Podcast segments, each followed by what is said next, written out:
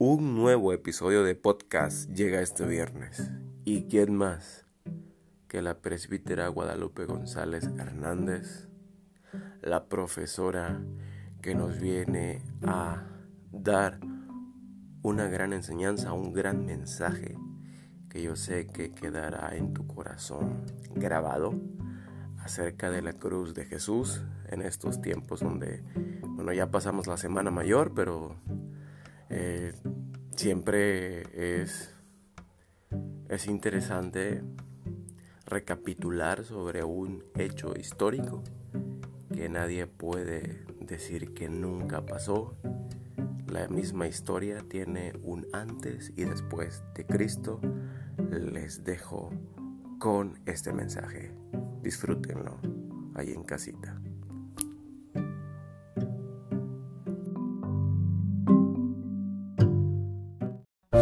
Proyectar este mensaje ahí donde te encuentras con tu familia, ahí donde estás en tu hogar, en estas circunstancias en que nos encontramos. Sin embargo, yo quiero que tú pienses algo en esta tarde, que esto no ha parado el mensaje de la palabra del Señor, que ese es el momento donde podemos alimentarnos de su palabra y podemos también tener estos momentos de meditación y de reflexión de lo que es este mensaje de crucifixión precisamente. Hoy vamos a, voy a dirigir el mensaje no precisamente a las siete palabras dadas desde la cruz del Calvario. Hoy voy a, hablar sobre el mensaje de la cruz que el Señor nos dejara y que el Señor fuera el protagónico de todo lo que él, hizo para que hoy tú y yo tengamos vida espiritual tengamos fe en Él y tengamos un futuro glorioso en una eternidad. Voy a ir a Isaías 53 y voy a leer los versos 4, 5, 10 y 11 que dicen de la siguiente manera. Ciertamente llevó Él nuestras enfermedades y sufrió nuestros dolores, y nosotros le tuvimos por azotado, por herido de Dios y abatido mas él herido fue por nuestras rebeliones, molido por nuestros pecados. El castigo de nuestra paz fue sobre él y por su llaga fuimos nosotros curados. El verso 10. Con todo eso Jehová quiso quebrantarlo, sujetándole a padecimiento, cuando haya puesto su vida en expiación por el pecado. Verá linaje, vivirá por largos días, y la voluntad de Jehová será en su mano prosperada verá el fruto de la aflicción de su alma y quedará satisfecho.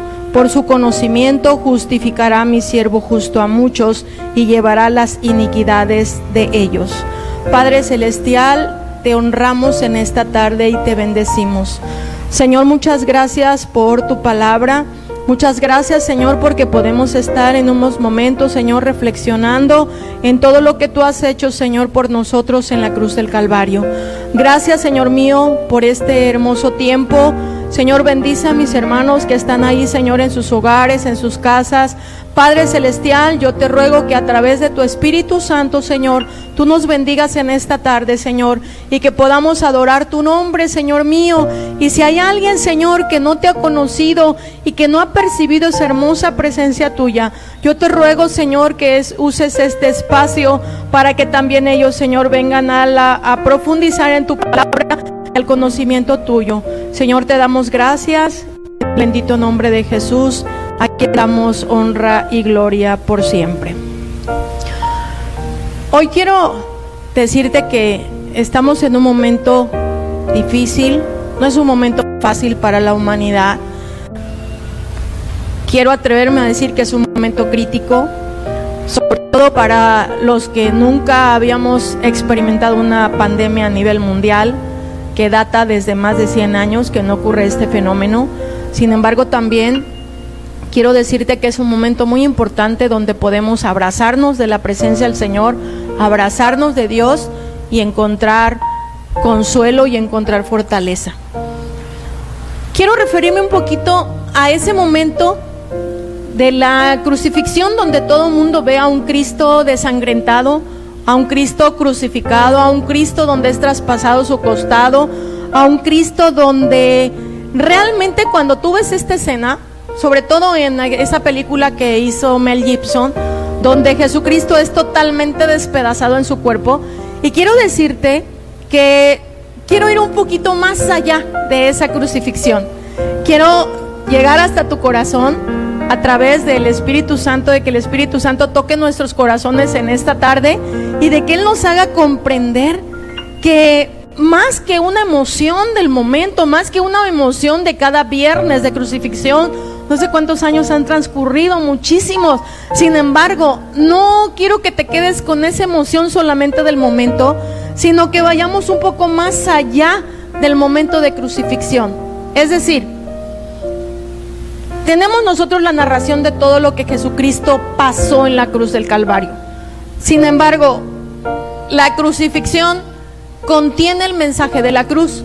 La crucifixión solamente es parte de toda una serie de acontecimientos que nosotros sabíamos que iban a transcurrir cuando leemos la historia de la vida de Jesús.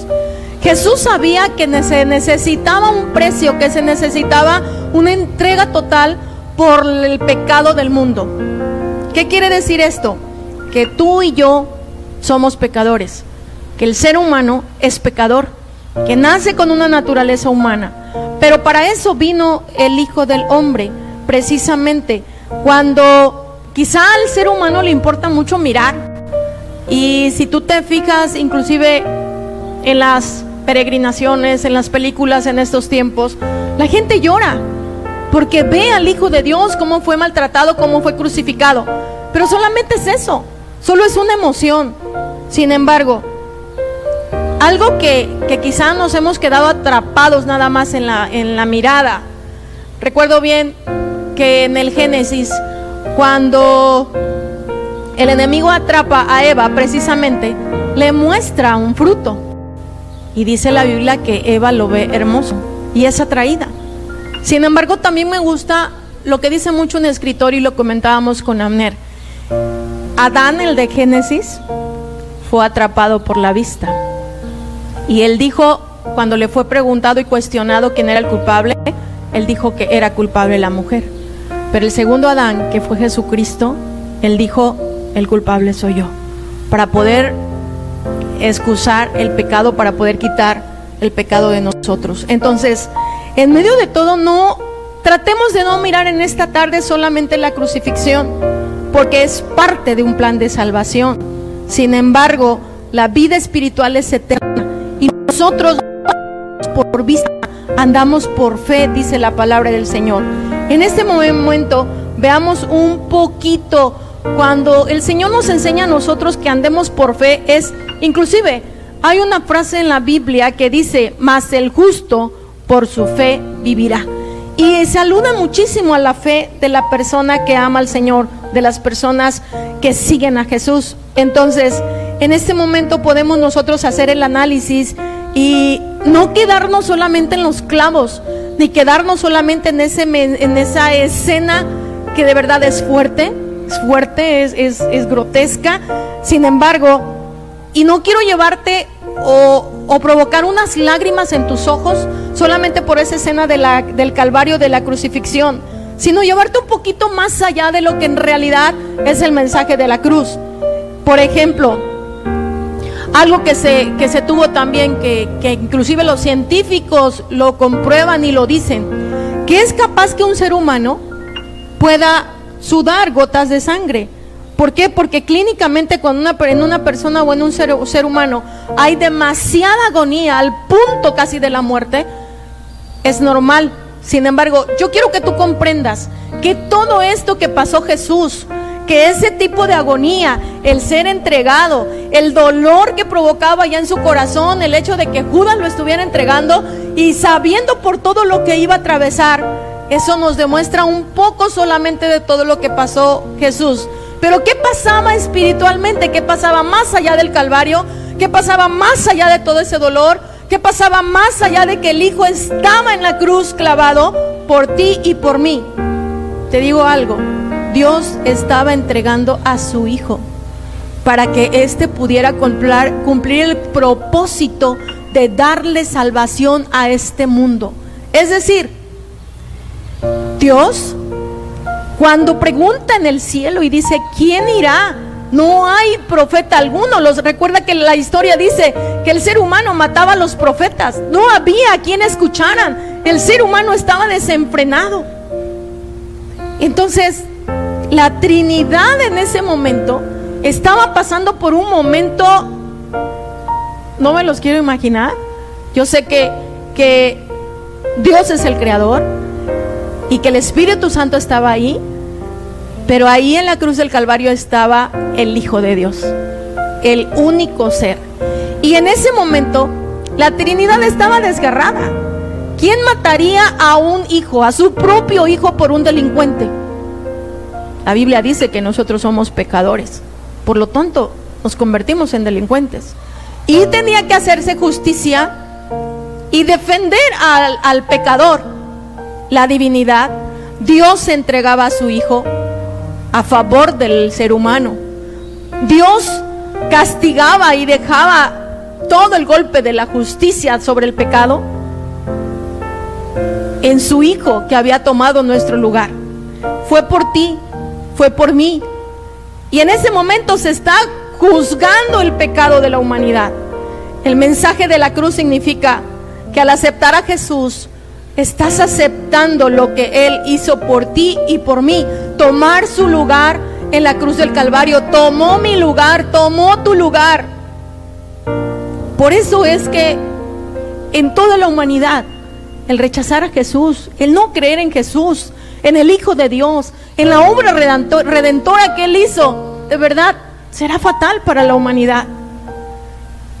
Porque somos eternos, fuimos creados eternos. Esto va más allá de nuestra vida terrenal, esto va más allá de los, de los años que podamos vivir en este mundo. Fuimos creados eternos. Y la crucifixión solamente es parte del propósito. La crucifixión es parte y es la culminación de todo este proceso que el Hijo de Dios tenía que atravesar. Lo más importante, la ira de Dios descargándose sobre su propio Hijo, su único Hijo, el pecado del hombre. Tenemos eso, todo este análisis. La cruz entonces demanda nuestra fe en el Hijo de Dios. La cruz demanda entonces ir más allá del llanto y del dolor solamente del evento.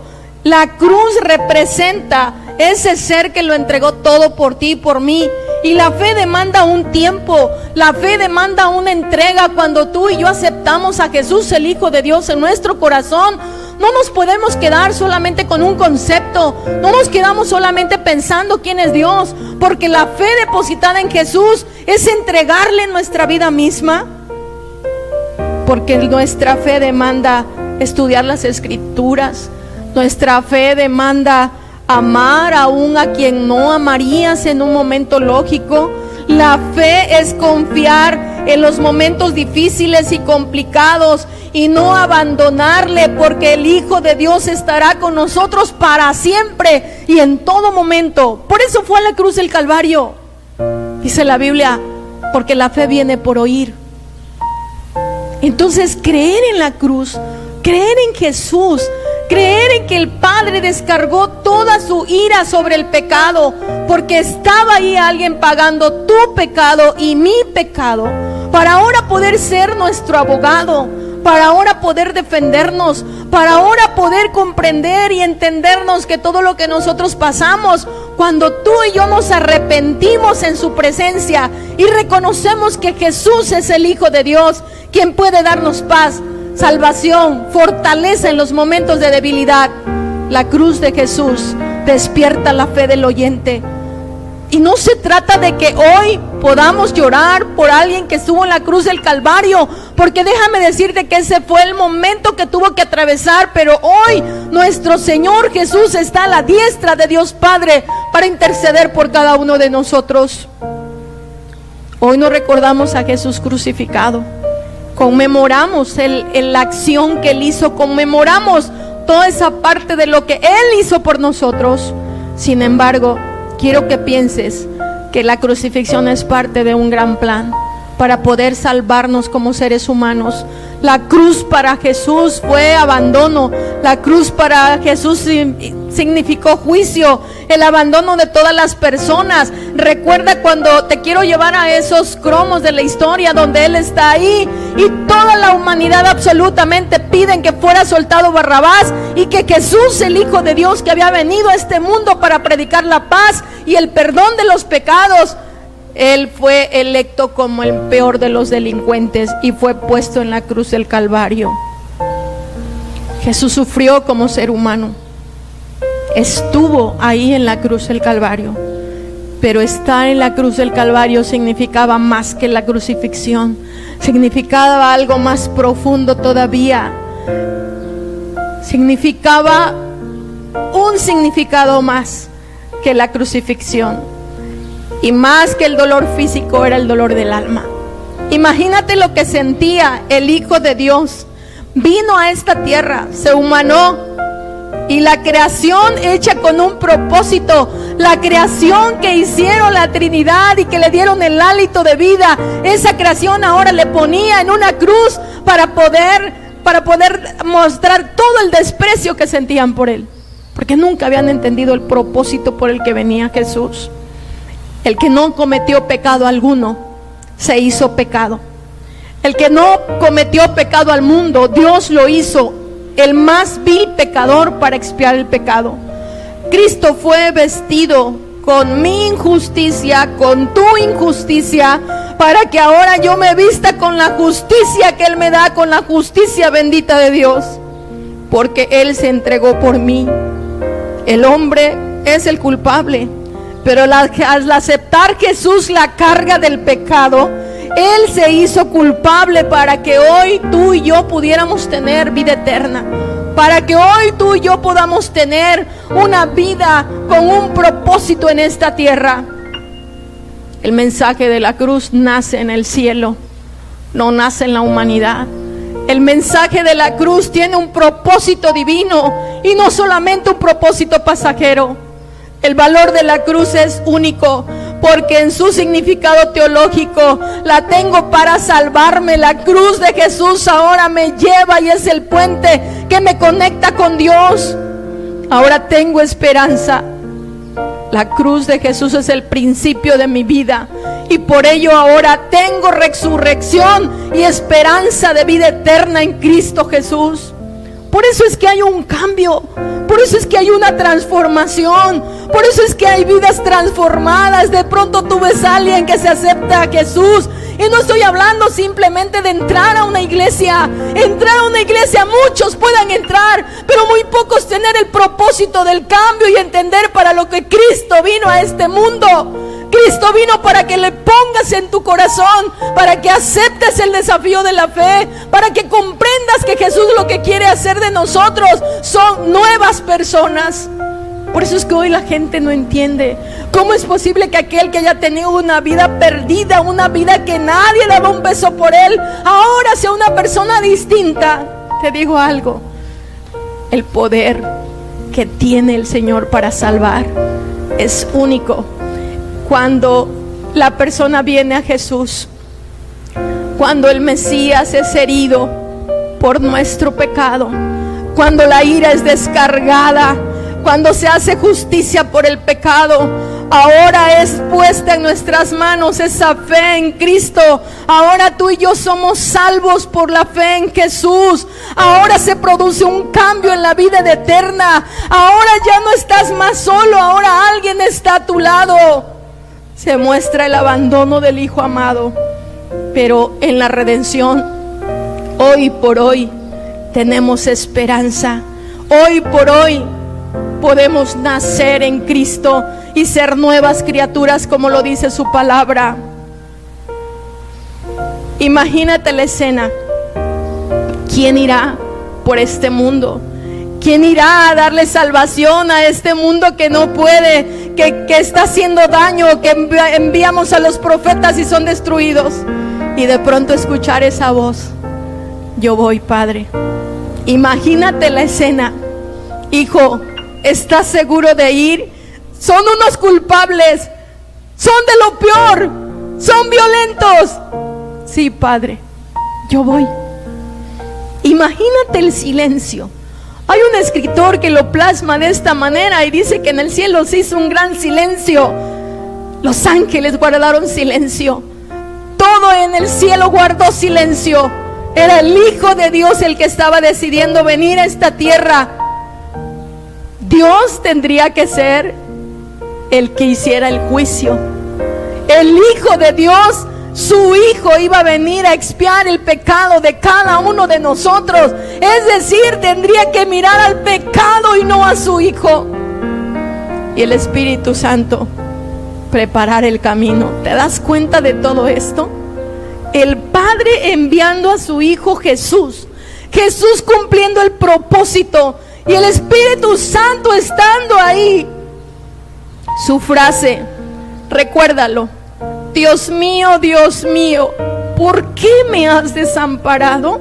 Te digo algo, estaba expiando el pecado, ya no era el Hijo amado de Dios, estaba siendo expiado el pecado de cada uno de nosotros, tu pecado, mi pecado, para que ahora tuviéramos redención.